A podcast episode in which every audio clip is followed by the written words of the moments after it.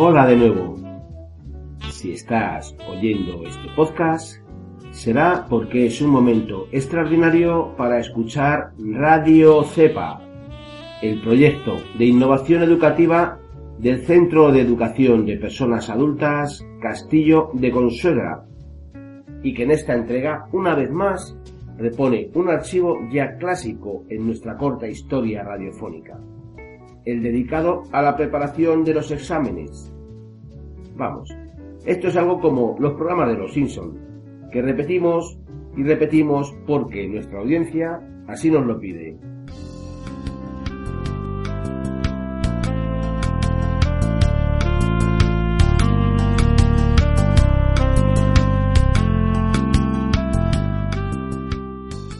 Comienza el año 2013 y aterrizamos en nuestra cepa con la parte más temida por todo estudiante, los exámenes. El temor se apodera de nosotras y nosotros y un grito desgarrador recorre todo nuestro cuerpo. El cuerpo y el humor se nos altera. No hay quien pare a nuestro lado. Y el corazón no para de latir cada vez más y más fuerte según se acerca el momento fatídico de enfrentarse al examen. Tenemos la errónea y equivocada impresión de que todo nuestro esfuerzo realizado no ha servido para nada, que nuestros conocimientos y nuestra memoria se vienen abajo como una montaña de escombro.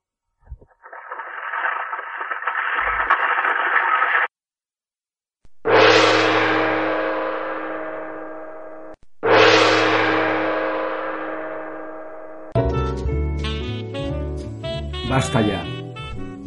Basta ya de automensajes negativos para conseguir nuestras metas si nuestro esfuerzo y nuestra disciplina han sido altos, el día del examen recogeremos los frutos que nos merecemos, los frutos de todo aquello que hemos sembrado, disciplina, esfuerzo, tesón, voluntad, sacrificio, y las notas no pueden ser malas, compensarán todo el tiempo que hemos dedicado al estudio. Así que una vez más, escuchemos estos consejos teniendo en cuenta que lo más importante a la hora de afrontar un examen o cualquier otro tipo de prueba es la autoconfianza y una actitud positiva, valorando y poniendo sobre la mesa todo el esfuerzo que hemos realizado para poder alcanzar nuestras metas. Os dejamos pues con estos sabios consejos, con el ruego de que los escuchéis muy atentamente y los interioricéis para ponerlos en práctica los días de examen. Seguramente os serán de suma utilidad.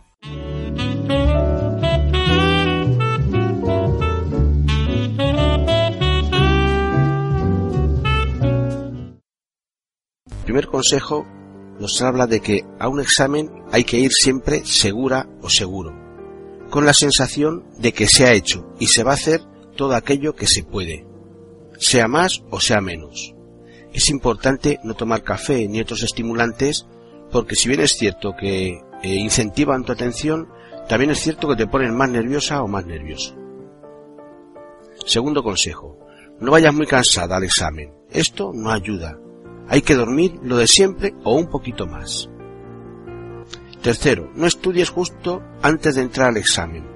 Esto altera los nervios, no sirve para casi nada y fundamentalmente lo que hace es revolucionar nuestra memoria a largo plazo. Por tanto, todo lo que sabemos lo sabemos ya, del estudio diario. Bien, cuarto consejo. Hay que tranquilizarse. Respirar lentamente. Así evitaremos bloqueos.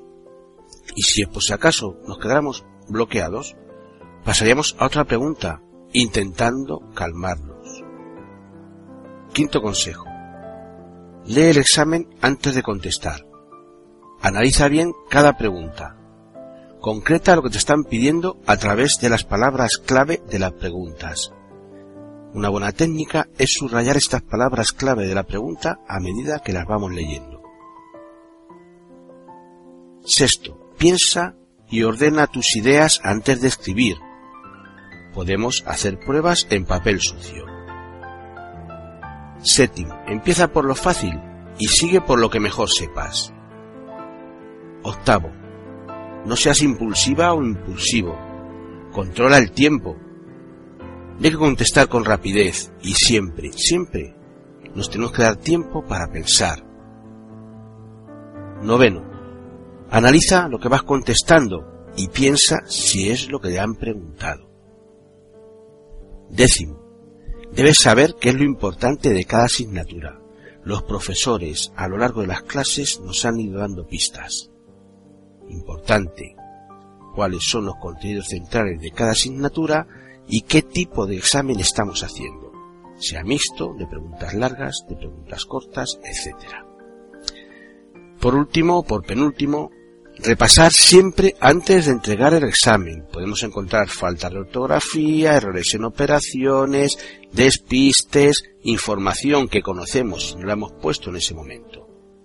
Usar todo el tiempo que dispongamos. Hay que tener prisa por entregar. Aunque veamos que la sala se está vaciando, no tengamos prisa por entregar. ¿De acuerdo? Siempre repasar bien hasta que tengamos la certeza de que hemos volcado en el examen todo aquello que sabemos. Y por último, una actitud positiva. No pensar que nos está saliendo mal. Actitud positiva. Es importante. Y además, tener en cuenta siempre el uso. El uso de las cuatro Cs que veíamos en las clases de técnicas de estudio. La C de calma, tranquilidad. La C de control, de nuestra ansiedad, de control de la situación. La sed de confianza en nosotras mismas, en nosotros mismos, en el esfuerzo que hemos realizado para llegar a la situación de examen. Y la C de concentración, no pensar en cosas que estén fuera en este momento del examen.